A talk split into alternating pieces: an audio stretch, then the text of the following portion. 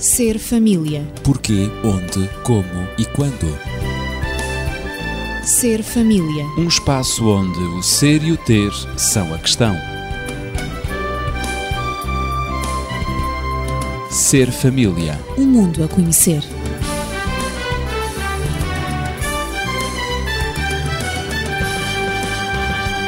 Sabe-se que todo o egoísmo, toda a preocupação e todo o orgulho provocam incrível devastação na relação familiar. Mas o espírito de equipa deve ser evidente nos pais para que venha a florescer na vida dos filhos. Este pensamento é de Carlyle Marney e aborda o tema da agressividade. Sem dúvida que temos vindo nas últimas semanas a abordar este assunto e terminamos o último programa com a célebre frase de alguém que dizia que Deus fez Adão do pó da terra, mas quando a primeira criança surgiu, ele acrescentou a eletricidade. E gostaríamos de conhecer o sentido desta frase. Para isso, eu vou-me socorrer dos meus convidados habituais, Daniel Esteves, médico e terapeuta familiar, e Natividade Lopes, professora, que aborda os aspectos pedagógicos. E eu lembro, mais uma vez, esta frase: Deus fez Adão do pó da terra, mas quando a primeira criança surgiu, ele acrescentou a eletricidade. Efetivamente, é uma frase interessante. Qual o sentido dela, Dr. Daniel? Antes de dar talvez a noção exata do sentido que compreendo desta frase, eu gostaria de contar duas histórias. Eu gosto muito de histórias e julgo que o nosso auditório também. Vamos ver.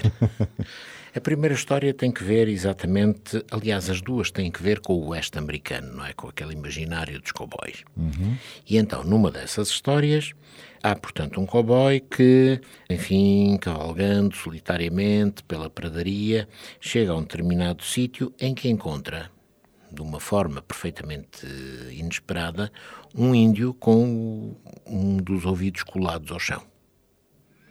E o índio está, digamos que, a dizer para si próprio: Hum, diligência. Três pessoas dentro: dois homens, uma mulher, quatro cavalos, três cinzentos, um branco. Diligência vai para o oeste. Hum. O vaqueiro ficou, portanto, perfeitamente surpreendido e muito uh, entusiasmado com isto. Como é, Como que, é que o índio conseguia, conseguia descobrir ouvindo na terra? Exatamente, ele deve ter logo pensado, não é? Como qualquer bom empreendedor, não é? Deve ter logo pensado: bom, isto pode ser uma mina, eu posso tirar muito proveito disto. E então virou-se para o índio e perguntou-lhe: mas ouve lá mas como é que tu consegues saber isso, assim com o ouvido em terra e tal? Como é que tu consegues saber esses pormenores todos? E o índio respondeu: hum, Não. A diligência atropelou-me há meia hora. pois é. Segunda história. Segunda história é exatamente também de um cowboy que vivia também lá na pradaria, não é? lá num sítio qualquer, e que de vez em quando vinha à cidade para se abastecer, para fazer uh, o desenvolvimento da sua vida. E numa dessas vindas conheceu uma senhora, uma lady muito formosa, não é? Que, pela qual ele se namorou. Aquele namoro durou o tempo que deveria durar, não é? E eles casaram. E, portanto, no dia do casamento, depois da cerimónia ter terminado, ele pegou na sua bem-amada, sentou-a em cima de um cavalo e lá vão os dois para daria fora, portanto, muito felizes para a sua nova casa. A certa altura, o cavalo da menina ou da senhora tropeçou numa pedra e, portanto, ela quase que desequilibrava, quase caía e o vaqueiro parou, olhou para o cavalo e disse-lhe: Um. A senhora não sabia o que é que aquilo queria dizer. Continuaram o seu caminho Passado mais um bocado, um bom bocado, o cavalo volta a tropeçar, a senhora, desta vez eh, o desequilíbrio foi maior, mas lá se conseguiu agarrar, enfim, ao cavalo e tal, tal, tal. Não caiu e, portanto, o vaqueiro parou, olhou para o cavalo e disse-lhe: Dois.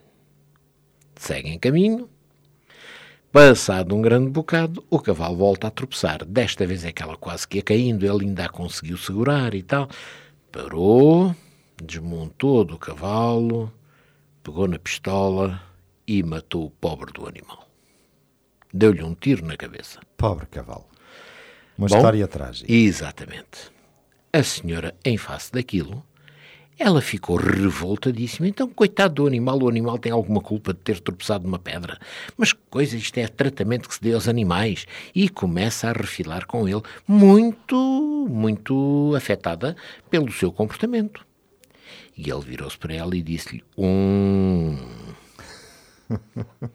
Segundo diz a história, foram felizes para sempre.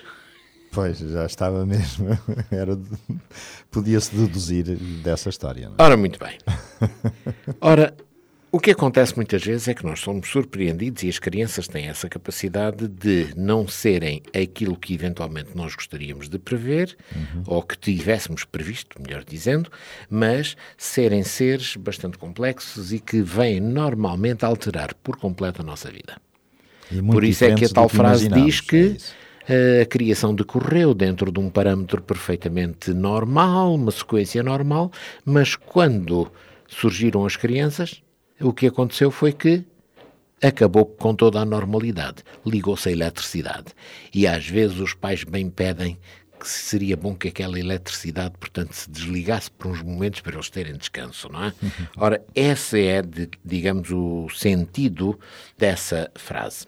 Mas reparem que este tipo de situações, que são situações extremamente exigentes para os pais, muitas vezes levam-os a ter muita dificuldade na forma como devem interacionar com os seus filhos. Pois, isto é um desafio muito grande à paternidade eh, pelas situações irritantes que os filhos por vezes provocam, não é? De que maneira? E os pais muitas vezes sentem-se perfeitamente ultrapassados por isso, não é? Há também um autor eh, e um homem que aprecio bastante, Bill Cosby, portanto é um humorista americano, mas um humorista muito especial. Ele tem uma formação académica muito profunda no campo da, da educação, do aconselhamento, eh, de tal forma que este homem manteve durante anos uma série nos Estados Unidos, série essa que aconselho vivamente àqueles que puderem ver, porque tem muito de educativo, e é- ele dizia nessa no desenvolvimento dos seus programas que poderia conquistar o mundo se conseguisse de alguma forma mobilizar 200 agressivas criancinhas de dois anos. Porquê? Porque essas criancinhas são capazes de subverter tudo e mais alguma coisa. Viram mesmo tudo do avesso. Viram tudo do avesso. De facto, é isso mesmo, não é? É essa a tua experiência na atividade com as crianças, na É essa, escola? é essa a minha experiência, com certeza que sim. Eh, As crianças são muito ternas, são muito carinhosas e inspiram também a ternura, carinho, a nós que lidamos com elas, não é? E Mas muito são muito especialmente vivas, não é? aos pais, mas surpreendem, surpreendem os adultos, nomeadamente os pais e os educadores, que têm que lidar com elas, eh, por vezes com atitudes não desejáveis. E porque estamos a tratar da agressividade, diria, portanto, atitudes que nós classificamos como negativas, é? porque são agressivas, na medida em que desafiam a nossa autoridade. E, portanto, nós como adultos, nós ficamos confusos e, por vezes, esse desafio lança-nos até numa certa depressão, numa certa angústia, como lidar com a agressividade manifestada pela criança com atitudes agressivas. E eu gostaria de falar um pouco eh, na caricatura, não é, de uma criança agressiva, que pode ter um irmão que nós podemos considerar um irmão que um irmãozinho, não é, que é dócil, que é a alegria da casa, que se conforma com as normas, que está sempre de acordo com aquilo que os pais lhe pedem, aquilo que nós chamamos uma uma criança meiga, dócil, uma criança fácil, não é? E agora vou eh, colocar em oposição uma criança obstinada, uma criança difícil, Rebelde. que causa rebelde, exatamente, que causa alguns problemas.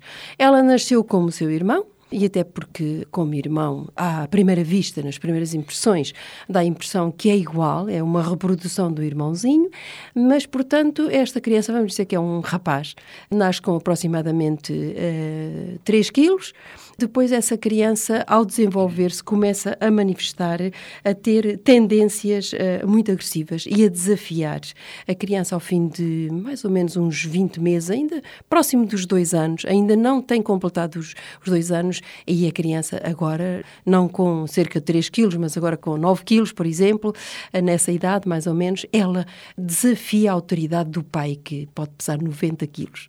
Eu digo estes números para impressionar um pouco, porque uhum. esta é a realidade. E, portanto, desafia, desafia os pais com exigências, não é? E, portanto, isto é uma, uma criança que inicialmente dependia totalmente dos cuidados de outrem, essa criança, e que nem sequer poderia sobreviver se não tivesse uma determinada atenção da parte dos cuidadores, da parte dos, dos progenitores também. Eh, portanto, essa criança agora apresenta atitudes de revolta, de reivindicação de exigência e dificulta a vida dos adultos. É tal eletricidade, não é? Que nós dissemos. E para já ela não só contém uma energia no seu comportamento, na sua atitude, como ela também. Como é, provoca que todos corram. Que todos corram. Portanto, ela produz energia e essa energia é contagiosa. Contagia toda a gente lá em casa. Hum. Toda a gente tem de correr à sua volta para satisfazer os seus caprichos. Portanto, é uma, é uma criança, digamos, diz-se hoje num, num, num tom uh, amenizante, narcisista, para não lhe chamarmos uma criança, uh, por vezes, que é egoísta. egoísta. Muito voltada para si muito mesma. Muito voltada para, para si mesma. E, portanto, isto é uma audácia, não é? No fundo, esta criança que nasceu exatamente como o seu irmão, com todas as características, no peso, uh, no comportamento, inicialmente muito calminha, muito dócil, mas que com o passar dos meses, não, só, não é dos anos, mas dos meses, se vai transformando numa criança completamente oposta, com um temperamento oposto ao do seu irmão, que é muito dócil. Vai Isto acentuando o seu comportamento, que é muito diferente. Exatamente. Isto significa que existe algo de profundo na alma humana que anseia por um controle. Portanto, esta criança, a que nós dizemos que é uma criança difícil, é uma criança que necessita de controlo. É uma criança que tem um instinto, de facto, agressivo, que é mais viva, mais dinâmica, mais ativa e que uh, ela vai esforçar-se por obter durante o resto da sua vida esse mesmo controlo. Se esse controlo lhe é imposto de uma maneira também agressiva, se ela é contrariada de uma maneira agressiva e impositória, essa criança pode tornar-se igualmente agressiva e impor aos outros. Se o seu instinto agressivo, essa sua expressão de agressividade, for atendida como uma necessidade de resposta ao seu autocontrolo, então a criança crescerá também a saber responder à frustração, a saber controlar-se, o que é muito importante e será um adulto com uma afirmação muito pessoal, com uma força de vontade determinada e um adulto com uma personalidade bem firme, bem vincada, mas igualmente dócil, não é? E é com isso. capacidades também de docilidade. Não será agressivo. E é isso que se pretende. Uh, Daniel, já verificaste exatamente casos destes também em consultório, com certeza? Sim, sim. Uh, tive de uma vez uma experiência muito pouco interessante com uma criança que conseguiu, nos minutos que a mãe passou no consultório, uh, saltar para cima de tudo quanto era espaço. e a mãe dizia-lhe apenas: Anda cá, meu filho, e mais não sei o que. Ele saltou, ele pulou, ele foi para cima dos armários. Chegou a esse ponto. Portanto, passando pela secretária, com certeza. Eh, pois, exatamente, não é? Quase que eu tive que pedir licença para reservar um espaçozinho para mim. Não foi bem assim, porque eu comecei a, digamos, a virar-lhe um olhar pouco amistoso em determinadas circunstâncias e as coisas, portanto, comigo ele procurou também manter uma certa distância. Não é? Tinha uma veia de trapezista, provavelmente. Talvez, talvez, talvez fosse essa a grande vocação dele, não é? Mas temos exatamente exemplos de crianças que dominam por completo os pais. Imaginemos uma criança. Todo o ambiente onde estão é dominado pela criança. É dominado por elas. E tudo elas fica rendido a, Elas são o centro, são o fulcro de toda a ação. É. Imaginemos uma criança, sei lá, de 3 anos, que tem o seu triciclo, considera o seu, é um produto pessoal que ninguém tem o direito de mexer. Não pode e, tocar. com o seu triciclo, ela acha que pode fazer tudo e mais alguma coisa. Uhum. E, portanto, pode, inclusive, seguir disparada em direção a sítios, a espaços onde eventualmente possa correr riscos. E se a mãe tenta evitar que isso aconteça, a criança, portanto, reage de uma forma extremamente agressiva, de tal forma que a mãe se sente inibida. Não consegue impor a sua presença e as vantagens da sua opção, porque o menino é tão obstinado, o menino é tão voluntarioso, que inclusive reduz a mãe a uma postura de limitação. A mãe não consegue. Diz-se que é uma criança que de facto tem uma vontade muito forte, muito vincada, e a mãe vai se inibindo. Esta inibição da mãe é uma situação que é muito, muito vulgar. É uma inibição que tem que ver também com os aspectos afetivos da mãe. A mãe acha que será boa mãe se o menino estiver feliz, satisfeito e contente. E não o deve traumatizar. Não o deve contrariar para não o traumatizar. Pois. E, portanto, a mãe acaba muitas vezes por se inibir de o contrariar, porque o menino vai fazer uma cena, o menino vai chorar, o menino não vai estar feliz e, portanto, a mamãe não quer isso. E então vai Somente cedendo, Vai cedendo. cedendo. E de cedência em cedência Ele vai caminhamos, conquistando espaço. caminhamos para o drama final. Pois. E o drama final será uma criança que, quando crescer, não vai ser capaz de lidar nem com regras, nem com limites, nem com frustrações. Pois. Porque a é? vida está cheia de contrariedades. Ora, nem mais. Essa criança foi habituada a viver num ambiente completamente falso, um ambiente completamente eh, Artificial, artificial, é? Pois. em que, portanto, tudo se fazia de acordo com o seu jeito. Não é uma criança que esteja habituada a questionar se o seu jeito é o melhor, se o seu estilo seria o conveniente e aceitar que, portanto, a sociedade tem regras. Vai ser uma criança que vai ter imensas dificuldades em fazer a sua socialização, em viver em comunidade. Normalmente, depois vai dar adultos, vai dar adolescentes que passam para a margem da sociedade.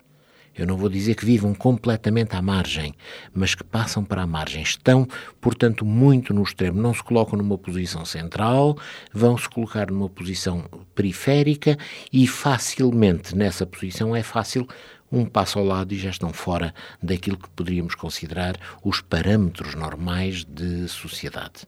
E nos relacionamentos, com certeza que os outros os vão evitando. É? necessariamente que isto vai ter custos na sua relação com os outros. Os outros acabam, portanto, por não se sentir também completamente bem com eles, porque eles acabam por exercer um domínio que muitas vezes é perfeitamente intolerável. Daí que as pessoas acabam por evitar. Natividade, há momentos contaste eh, deste aquele exemplo eh, da criança que com apenas 3 anos, por exemplo, consegue intimidar a mãe, provavelmente com uns 30 anos, não é? E da criança que pesa 9 quilos, talvez, que desafia o pai. o pai com 90 Poderá quilos. pesar 90 Eh, As comparações foram interessantes, eu registrei-as eh, para, eh, enfim, dar algum impacto, mas como é que de facto isso acontece? Eh, Porquê é que isso acontece? É interessante que isso, eh, essa questão está na cabeça de muitos cientistas eh, que estudam o comportamento humano, não é? E Eu que até me arriscaria estudam a dizer, o próprio desculpa, desenvolvimento. Até me arriscaria a, empregar um, um- termo muito familiar, muito português. Como é que um fedelho mete medo a toda a gente? Não é? O que é certo é que, é que essa, vezes, é que é? essa é uma realidade. Mas E- isto são cenas que nós vemos cotidianamente na via pública. E, e há nos pais, transportes. E, e há pais que, que ficam tão angustiados que, que vivem mesmo estados depressivos, que, que Claro. têm mesmo Sim, sim. que procurar Sim, ajuda eh, de especialistas, não é? De psicólogos, por vezes falam com os médicos de família. E eu já referi aqui que no Hospital Dona Estefânia, a maior causa que leva os pais a consultarem os médicos ali é por não poderem, digamos, eh, é por não saberem lidar com a atitude dos filhos, a atitude agressiva dos filhos. Não sabem como controlar os filhos, não sabem como, digamos, entre aspas, aturar os filhos. E é por isso que têm sido conduzidos, eu dizia que isto passa na cabeça de muitos cientistas e das pessoas que se preocupam, educadores, eh, das pessoas que se preocupam por estes, este género de comportamentos humanos, e foi feito um estudo longitudinal que eu também já referi, portanto, em, nos Estados Unidos, em Nova Iorque, e descobriu-se que a percentagem de crianças que que têm comportamentos agressivos é de 60%, o que é uma percentagem muito elevada. É enorme. É enorme, não é? Mas depois restam os outros 40%, não é? E então eles hum, categorizaram as crianças fundamentalmente em três, uh, três tipos. Portanto, foram dois cientistas, que é o Chess e, e Thomas. Eles são notáveis pela descoberta que fizeram destes três tipos de crianças tipos de temperamento. Então temos a criança difícil, e então a criança difícil tem como características reagir negativamente diante das pessoas. Então tem variações intensas na sua disposição, no seu humor. No seu humor. Ora está muito feliz, muito contente, ora então fica muito zangada, muito irritada. São crianças que têm falta de regularidade nos horários de sono e também de alimentação. Umas vezes comem muito bem, outras vezes não querem nada, deitam a comida fora, umas vezes dormem muito bem, raramente, mas têm perturbações de sono com muita facilidade.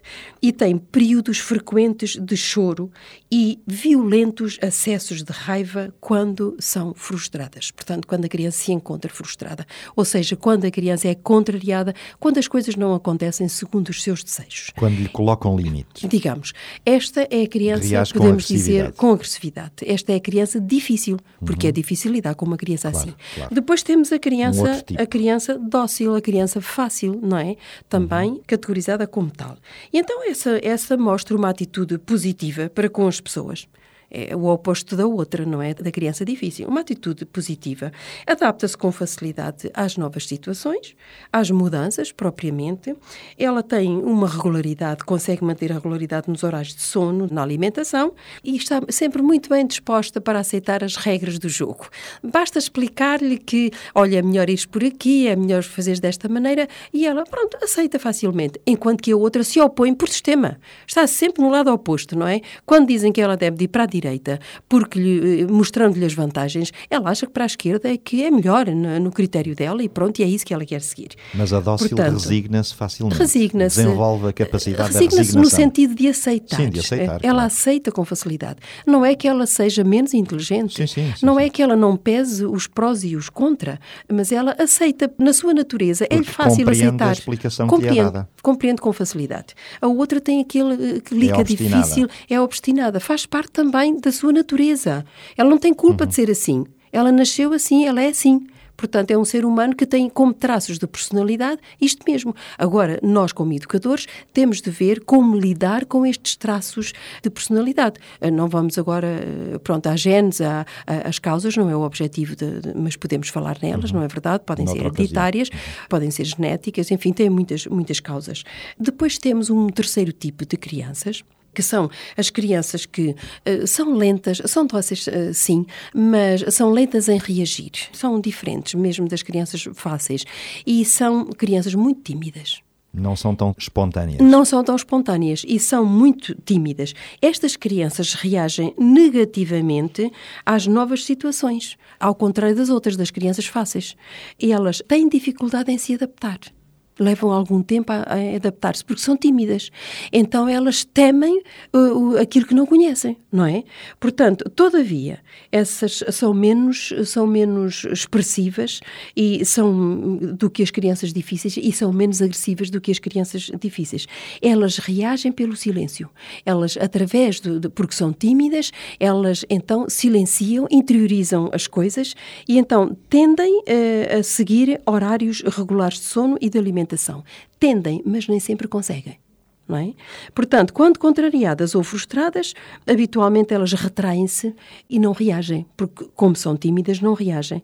Ou se reagem, reagem com brandura e, em vez de explodir com raiva ou com rebelião, elas são brandas. No entanto, é a timidez que as leva a reagir assim. Sabemos que nem todas as crianças se, se- enquadram perfeitamente nestas categorias, mas, pelo menos, segundo esse estudo longitudinal, umas 65%, eh, portanto, podem enquadrar-se nestes três tipos: criança difícil, criança dócil, Dócil. fácil e criança tímida. Portanto, que é a criança que não reage.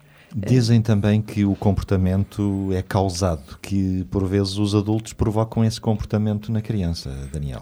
Eh, eu gostaria só de vir um Sim, bocadito atrás e dizer o seguinte: esta última categoria que foi apresentada pela atividade pode ser facilmente confundida com a criança dócil. Pois. Porque se nós estivermos apenas a catalogar as reações como elas não existem, não são desfavoráveis, poderemos cometer o erro de os catalogar no mesmo grupo. Uhum. O que acontece é que para a criança dócil está tudo bem na realidade, enquanto que para esta não está tudo bem, não há a reação negativa. Ela aceita, não é? Mas ela vai acumulando muitas vezes claro. assuntos não resolvidos, vai acumulando uma série de elementos que a vão penalizando ao longo da vida. Vai recalcando. Vai recalcando todos esses aspectos, o que não é a mesma coisa. Claro, claro. Portanto, aparentemente estaria na mesma linha de comportamento, mas na realidade. Mais tarde poderá haver uma reação. Poderá haver uma reação uhum. que será inesperada. surpreendente. Claro, inesperada. Mas ela nunca foi assim e de repente. Uhum.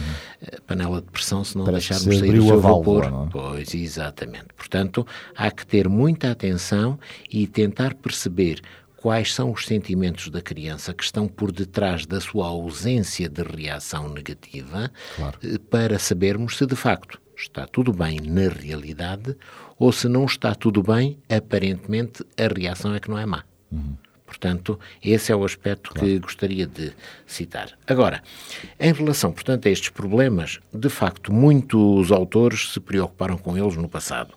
Sabemos como Freud andou à volta disto e procurou, portanto, assumir o determinismo daquilo que é o comportamento das pessoas, como Watson também fez, portanto, estudos dentro da mesma linha. O que acontece é o seguinte, e eu eh, não, não creio num determinismo absoluto, de maneira nenhuma, creio sim que há fatores que possam ajudar, mas cada criança não é uma folha em branco na qual nós inscrevemos isto ou aquilo ou aquilo outro. Claro. Cada criança já nasce humana, já nasce com traços de personalidade. E tem alguma hereditariedade. Exatamente. Estas crianças, qualquer mãe sabe muito bem que isso teve uma coleção delas, que todas elas eram difíceis, ou todas elas eram diferentes, diferentes. melhor, e que inclusive nos primeiros contactos que teve com essas crianças, ela própria se percebeu da diferença. Enquanto que um dormia muito tranquilamente, o outro não, o outro talvez só dormia agarrando qualquer coisa na sua mão, eh, ou portanto. Há particularidades. Há é? particularidades há que uma mãe atenta pode muito bem descrever e estabelecer a diferenciação entre os filhos que teve. Daí que não podemos pensar apenas que há, uh, à partida, um terreno propício a que nós possamos inscrever a, a personalidade da criança, mas há também alguns aspectos que escapam ao nosso controle e que são construtivos daquilo que é a sua verdadeira personalidade como criança e mais tarde no seu futuro. Isso só prova que cada ser humano é um ser único, não é? Exatamente. Natividade, em conclusão, um minuto. Eu diria que a agressividade uh, é um fenómeno comum no cotidiano de cada um de nós, porque todos nós temos sempre um lado agressivo uh, na nossa personalidade. Não há ninguém que não o tenha. Uh, e, portanto, viver com esse lado agressivo portanto, leva-nos a termos que compreender esse aspecto agressivo da nossa existência para não sermos agressivos para com os outros, para nos sabermos, sobretudo, autocontrolar. Porque muitas vezes há situações que a vida uh, nos, no, nos apresenta em que nós temos vontade de explodir.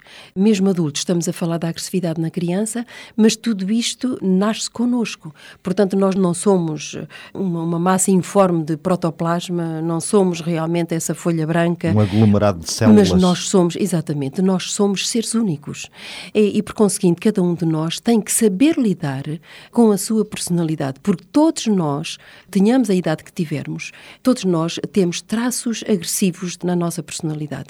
E isto é que faz com que, com que efetivamente, nós possamos ser seres pensantes e que temos a liberdade de escolha. Nós temos o livre arbítrio e, portanto, perante os sentimentos eh, agressivos que nós sentimos dentro de nós, nós, nós uh, aprendemos ao longo da vida também a darmos resposta a esses sentimentos e a esses instintos agressivos de uma maneira pacífica e não de uma maneira violenta. Portanto, levando essa vontade agressiva de responder, de agir, que está bem no fundo de cada um de nós, prejudicar seja quem for.